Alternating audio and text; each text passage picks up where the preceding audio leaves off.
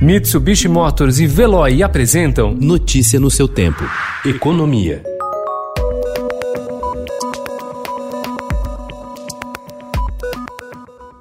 Pressionado por executivos internacionais pelo avanço do desmatamento na Amazônia, o vice-presidente Hamilton Mourão procurou ontem esvaziar a responsabilidade do governo sobre o cenário na floresta e afirmou que a preocupação de estrangeiros com a região reflete interesses comerciais e disputa geopolítica por causa da força no país no agronegócio. As declarações foram dadas depois de reunião com representantes de dez fundos estrangeiros que têm condicionado novos investimentos à mudança da política ambiental ambiental do governo. No encontro, eles voltaram a cobrar maior transparência nos dados sobre desmatamento.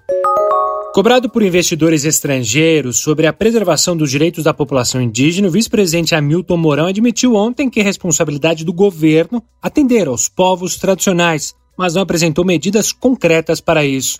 Mourão defendeu que o indígena seja mais integrado à sociedade. É um problema que não é simples, é responsabilidade do governo federal atender a população indígena, mas é importante que o indígena seja considerado como um brasileiro, como todos nós. Também disse que milhares de indígenas contraíram Covid-19 devido a deslocamentos feitos por eles até as cidades para receber benefícios assistenciais ou fazer compras, e não devido à invasão ilegal de garimpeiros.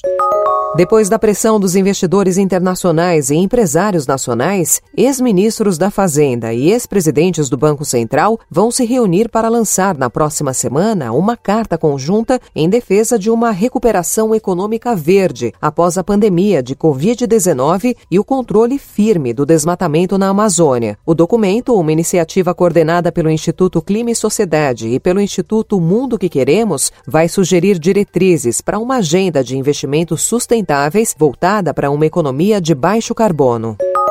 A Latam Brasil entrou ontem com pedido de recuperação judicial nos Estados Unidos, com base no chamado Chapter 11, legislação que regula o tema no mercado americano. Entre os motivos apresentados pela empresa, que acumula dívidas de 13 bilhões de reais, estão a demora para fechar o financiamento com o BNDES e a possibilidade de acesso a um empréstimo de 2,4 bilhões de dólares será concedido por acionistas da companhia e pela Oaktree Capital Management, americana que investe em empresas em dificuldades financeiras. Notícia no seu tempo. Oferecimento Mitsubishi Motors. Apoio Veloy. Fique em casa. Passe sem filas com o Veloy depois.